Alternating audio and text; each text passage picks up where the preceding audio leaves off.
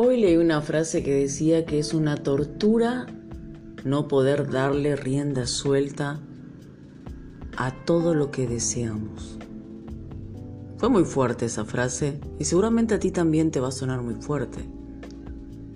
La única tortura que el ser humano pudo y puede pasar a lo largo de su existencia es no poder tener la oportunidad de vivir dignamente y conocer la verdad, que lo hará libre de la perversidad y la maldad que le ha tocado vivir. Dependiendo de qué nos haya pasado en la vida, nosotros fuimos educados y nuestro carácter fue formado en nuestra personalidad también, en pensamientos que muchas veces nuestra carne pide, pero es muy destructivo para nosotros. Y sí, estoy de acuerdo que cuando nos obligan o cuando nos imponen a algo, la mente no lo puede captar. La mente se revela y se endurece aún más. Estoy de acuerdo con eso. Eh, la salud mental nos enseña justamente esto, que toda imposición o toda obligación que se haga a alguien, esto va a traer más dureza de corazón, más tortura del alma. El no poder contar con las herramientas de desarrollo interno adecuado para sanar las heridas del alma, el no poder tener la capacidad de comprensión que tanto lo bueno como lo malo radica en nosotros y tiene que ser tratado, porque es parte de nuestra esencia, de nuestro cuerpo, hace que el ser humano comience a manifestarse y darle rienda suelta a una multitud de pensamientos obsesivos y caprichosos, inclusive construir leyes en base a eso, para de esta forma encontrar una satisfacción, paz, felicidad y equilibrio. Esto es algo imposible. Digo que es imposible porque es como darle una llave de auto a un niño de 5 años y decirle, bueno, tenés la libertad de transitar por donde quieras. Es una locura, ¿no? Porque el niño tiene que pasar por un proceso de desarrollo, crecer, ser responsable, muchas cosas internas que el niño tiene que pasar para que el padre pueda confiar y darle la llave del auto el no tener la libertad de, comprensión, de sanación, de entender que el cambio no tiene que ser una tortura, ni una imposición, ni obligación, sino un pensamiento libre que nos lleve a entender que lo que dijeron de nosotros o hicieron de nosotros no es lo que tenemos que ser. El no poder tener esta libertad hace que el ser humano como lo estamos viendo, transite hacia el abismo, porque todos están siendo empujados a una esclavitud de diversidad de pensamientos destructivos, perversos, morbosos, vergonzosos. Si se defendiera, por ejemplo, el hambre, la pobreza, la justicia justa, ¿no? Hablo de esta justicia justa porque no toda justicia es justa, válgame la redundancia. No podemos hablar de una justicia igualitaria, porque hay cosas que no pueden dejarse en libertad, hay cosas que tienen que ser tratadas en el ser humano. Por eso los valores, la moral, la ética, todo esto tiene que ser defendido no de forma fanática ni para convertir a nadie, sino para ponerlo en primer lugar en una fila donde entendemos el mundo necesita. Si se combate la trata de personas, la pedofilia, la violencia de género, si se defiende todos estos puntos como se defendiera el fanatismo religioso, por ejemplo, la idolatría de creencias carnales y la perversidad sexual, de decir que hasta un perro puede ser en tu género si lo deseas, por el amor de Dios, por el amor a la sabiduría, la tierra tiene que reaccionar. Todos sabemos que la carne es insaciable y darle rienda suelta es traer el caos. Por eso vemos los vicios, por eso vemos tantas cosas que el ser humano hace para encontrar paz, alegría, gozo, felicidad, un poco de satisfacción en ese gran abismo, en ese infierno que vive internamente. Nuestro mundo sería tan diferente si encontrara el equilibrio del alma. Porque todo esto que dije anteriormente está destruyendo el planeta. La Tierra nos está vomitando la maldad que se practica en oculto y no tan oculto, porque ahora todo está saliendo debajo de la alfombra. Pero ¿por qué está ocurriendo esto? Porque hoy, a diferencia de nuestros ancestros, nosotros contamos con las herramientas para evolucionar como seres humanos, poder tomar nuestra espiritualidad sana, es aquel pensamiento de, buscar la construcción, la edificación, las ideas, el desarrollo, el propósito, la identidad, es darme la valía ¿no? que necesito. Es poder generar dominio, autocontrol, autoconocimiento, desarrollo interno, montones de cosas que estás escuchando que justamente el propio universo nos regaló para que para superarnos, para crecer, para evolucionar como seres humanos, para tener una mente mucho más eh, sabia, mucho más inteligente, mucho más poderosa en el conocimiento. Pero si queremos destruirla, ¿qué nos queda? Tanto la perversidad sexual como la religiosidad, el fanatismo carnal, luchan por un poder. ¿Qué es la perversidad sexual? Es aquella que nos avergüenza, es aquella que nos hace a nosotros no disfrutar del amor entre nuestro género y el género contrario es cuando nosotros tomamos la sexualidad como un vicio, como la droga, como el alcohol o cualquier otra cosa que consumimos y que nos daña el cuerpo.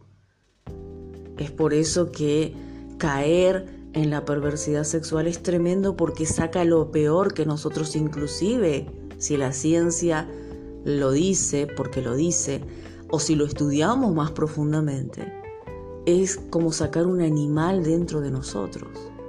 Tantas cosas ha ocurrido peor que la droga y el alcohol por la sexualidad sin límites. Entonces no podemos decir que somos animales o que somos payasos y disfrazarnos de perro, de gato, de casarnos. Bueno, todo eso que estás escuchando y ves en las redes sociales y que te alarmas y decís, wow, ¿qué es esto? No somos locos. No podemos vivir en un desorden. Todos somos seres humanos que necesitamos conocer la verdadera identidad de nosotros, aquel propósito, aquella dignidad por la que fuimos creados. No eres lo que hicieron o dijeron de ti. Quizás te lastimaron, quizás me lastimaron porque me incluyo también. Quizás nos robaron el amor porque me incluyo también, he sido traicionada, he sido herida, herida en el amor igual que vos. Quizás pasamos por situaciones de injusticia porque yo también lo pasé, por eso me involucro. Eh, quizás pasamos por situaciones que vemos imposible poder restaurar porque también lo he pasado. Pero todo eso puede ser restaurado, aunque lo veamos imposible. Y eso justamente es lo que se pagó en la cruz. Yeshua es el Mesías, Él no es Dios, es el Mesías, el Hijo de Dios, el único ser humano que vino a la tierra con el propósito de dejar la verdad. Es más, Pilato le dijo, ¿qué es la verdad? Yo no conozco la verdad porque Pilato lo único que conocía era la verdad de la orden de César, que caía sobre él si él no ejecutaba algo. Entonces Pilato no estaba para complacer eh, a nadie, sino para recibir órdenes y darle rienda suelta a toda su carnalidad. En cambio, la profundidad con la verdad que hablaba Jesús, él no lo podía entender, aunque sabía que había cosas mágicas y maravillosas detrás de eso. Yeshua es el Mesías porque Isaías dijo que él traería el conocimiento a toda la tierra y el conocimiento a toda la tierra es lo que estamos viviendo hoy. Nosotros somos la generación llena de sabiduría, de conocimiento. Y esto no tiene nada que ver con la religiosidad. Es más, la Biblia es un libro después de, todo lo, creado que nosotros podamos ver, lo más conocido que nos muestra que el bien y el mal radica en nosotros. Necesita un cuerpo para manifestarse. A ver, ¿quién me está escuchando? ¿Puede decir que eso es verdad o mentira? Y no, cuando te enojas, la ira, ¿qué produce en vos? ¿Algo bueno? Lastimás a quienes amás con tus palabras, con tus agresiones, entonces la ira te domina a ti y domina tu mundo interno, domina tu mundo externo, te perjudica en los negocios, te perjudica en las relaciones, entonces hay montones de cosas en nuestra conducta, en nuestro carácter, en nuestra personalidad, que produce esto que es negativo, aunque no queremos verlo, aunque buscamos filosofías, pero está allí, que nos trae aquello que no queremos para nuestra vida. Yeshua murió hace 2022 años atrás. El no aceptar esa verdad que Él trajo, que nos muestra lo que el bien y el mal hacen nosotros, porque eso es lo que Él vino a traer. Él no vino a traer religión, Él no dijo hagan religión. Él dijo lleven esto que les traje a todos para que todos sepan cómo defenderse, cómo salir de eso. Inclusive hay un pasaje que dice que le dijeron a él, manda a un profeta o alguien hablarle a mis hermanos, alguien que había muerto, ¿no? Esta es una parábola. Y estaba supuestamente en el infierno. Y Jesús le dice, tienen la Biblia, tienen a Moisés, tienen los profetas, y me tienen a mí que soy el Mesías, que les muestro cómo salvarse de la maldad, cómo salir de aquella mentira, de aquel engaño que destruyó nuestra vida. Entonces esto no tiene nada que ver con religión. Nosotros sabemos que es la verdad, ¿sabes por qué? Porque lo queremos. Todos queremos construir. Nadie quiere destruir. Pero sin un orden interno no podemos construir, destruimos. Aunque nuestra intención sea buena para construir. Por lo tanto, el bien y el mal, aunque queremos taparlo, está allí y nosotros elegimos quién queremos ser en este mundo. Se creó multitud de filosofías, pensamientos, estudios científicos para negar la maldad. Pero nada, absolutamente nada sirve. Por eso vemos que el universo mismo no está vomitando. La tierra está gritando, paren, porque fueron la generación bendita aquella que Elohim eligió para construirse, para sanarse, para cambiar. Entonces todo hoy lo que ves, estos programas de autoayuda, mentoría, coaching, todo eso que, que nos regalan tantas hermosas palabras y consejos, ¿por qué crees que Dios permitió que se expanda a través de las redes sociales? Porque Dios quiere salvarnos, él quiere que el ser humano elija el bien, que entienda que tiene que combatir la perversidad del alma. ¿Por qué dije que la religiosidad es una perversidad? No estoy hablando de que el bien sea una perversidad. Muchos religiosos dicen nosotros somos perfectos y practicamos el bien. Mentira. Porque yo conozco mucha gente religiosa peor que cualquier incrédulo. Es más, conozco más gente fanática religiosa peor que cualquier ser humano que no cree en Dios. ¿Por qué? Porque han aprendido a educarse para mostrarse, pero por dentro, en su intimidad, son peor que los animales. Y esto sabes que ya lo vivió Jesús cuando él vino a la tierra con los fariseos cuando los fariseos vinieron y dijeron, tú no nos tienes que enseñar nada, tú eres un, un hereje, porque así lo trataban, ¿no? Tú no tienes la verdad. Y Jesús le dijo, ustedes porque dicen que conocen la verdad ya están condenados, porque Jesús veía el corazón de ellos. Se mostraban tan blancos, tan justos, tan puros para la humanidad, pero por dentro estaban podridos. Entonces Yeshua les dice, ustedes son peor que cualquier pecador que ellos llamaban en aquel entonces.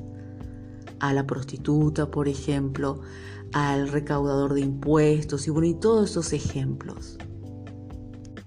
Allí vemos la ira de Jesús diciéndole a los fariseos, ustedes son víboras, son hipócritas, ¿sí? Se muestran muy puritos por fuera, pero por dentro están muertos, están blancos de odio. Él lo llamó víbora. Y en cambio vemos a este Yeshua lleno de compasión, de amor, aquellos seres humanos que han sufrido tanto y que querían buscar en Él la salida. Todos estos ejemplos no tienen nada que ver con la religión. Cuando la religiosidad es un veneno, cuando está fanatizada en un pensamiento, en una doctrina de conversión. Si vas a una religión, cada uno tiene una conversión y tienen unos requisitos y órdenes a seguir para pertenecer a X institución. Muchas veces lejos de lo que Jesús realmente está enseñando. Entonces se le impone a las personas, se les obliga a las personas. Y Jesús dijo que esto nada tiene que ver con Él, porque nosotros tenemos que tomar decisiones internas para construirnos, para sanarnos, para edificarnos, no por imposición, sino porque hemos elegido ese camino. Pero también tenemos que entender que no podemos generar leyes y darle el poder a aquellas personas que no están dispuestas a pagar el precio de sus actos. Porque todo desorden dentro de nosotros produce caos. Tanto el desorden sexual como el desorden que tengamos en cualquier área de nuestra vida. Todo esto es para pensar. Si te gustó el mensaje, puedes compartirlo y también puedes dejarme tus preguntas si quieres hacerlo en privado, como hace mucha gente, lo puedes hacer. Siempre digo que no hace falta que lo dejes en el muro de Facebook, porque es bueno tener tu opinión, tu privacidad, tu identidad. Por lo tanto, yo no soy de las que se fanatizan por los links, porque sé igualmente que toda palabra sube al universo y trae sus causas y sus consecuencias, más allá de que el ser humano ponga un me gusta o no. Te dejo con ese mensaje.